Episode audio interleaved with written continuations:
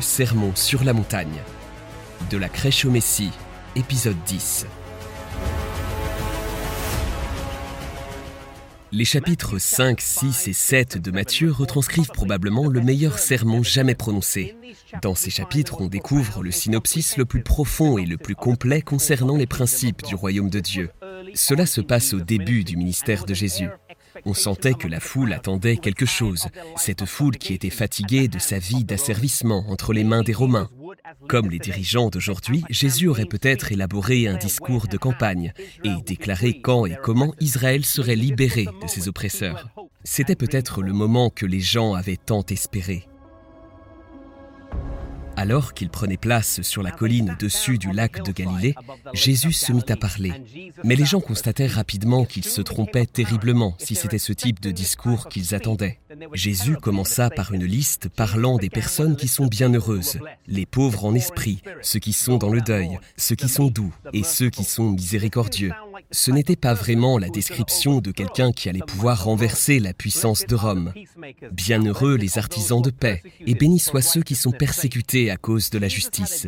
Jésus avait un message bien plus profond que ce que la foule voulait entendre. Il voulait en effet qu'ils soient libérés de l'esclavage du péché. Jésus est ensuite passé à un autre sujet et a indirectement rejeté la mentalité fermée de son public.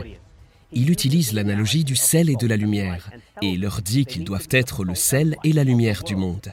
Le but n'est pas d'amasser des vérités et de les garder pour soi, mais ils doivent les partager avec les autres.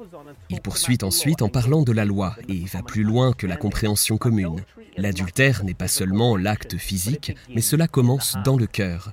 Tandis que son public l'écoutait, cette façon de vivre était en profond contraste avec ce qu'ils entendaient habituellement de la part des enseignants de la religion.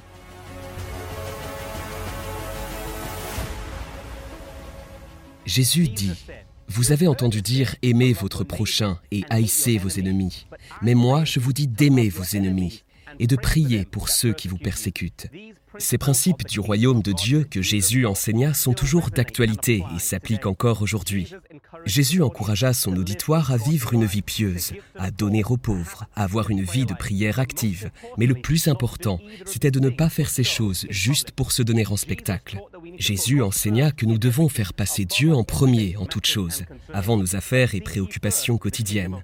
Cherchez premièrement le royaume et la justice de Dieu, et toutes ces choses vous seront données par-dessus. Au chapitre 7, il est question de l'importance de demander à Dieu par la prière les choses dont nous avons besoin dans la vie, parce que notre Père céleste désire nous faire de merveilleux dons, à nous, ses enfants. Jésus termine son discours en soulignant l'importance de faire ce que nous disons que nous allons faire. On reconnaît un arbre à ses fruits, et ce n'est pas tous ceux qui prétendent être disciples de Dieu qui le sont réellement.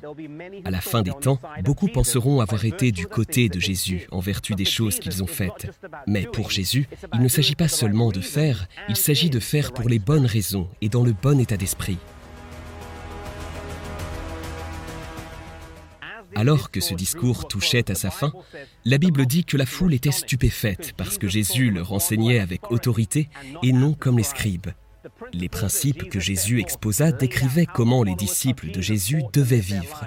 Ces principes ont résisté à l'épreuve du temps et sont encore vrais aujourd'hui. Ce sermon se classe facilement au rang des meilleurs discours publics jamais prononcés. Et aujourd'hui, il aurait été incroyable d'entendre Jésus prononcer ces mots sur les collines qui entourent le lac de Galilée.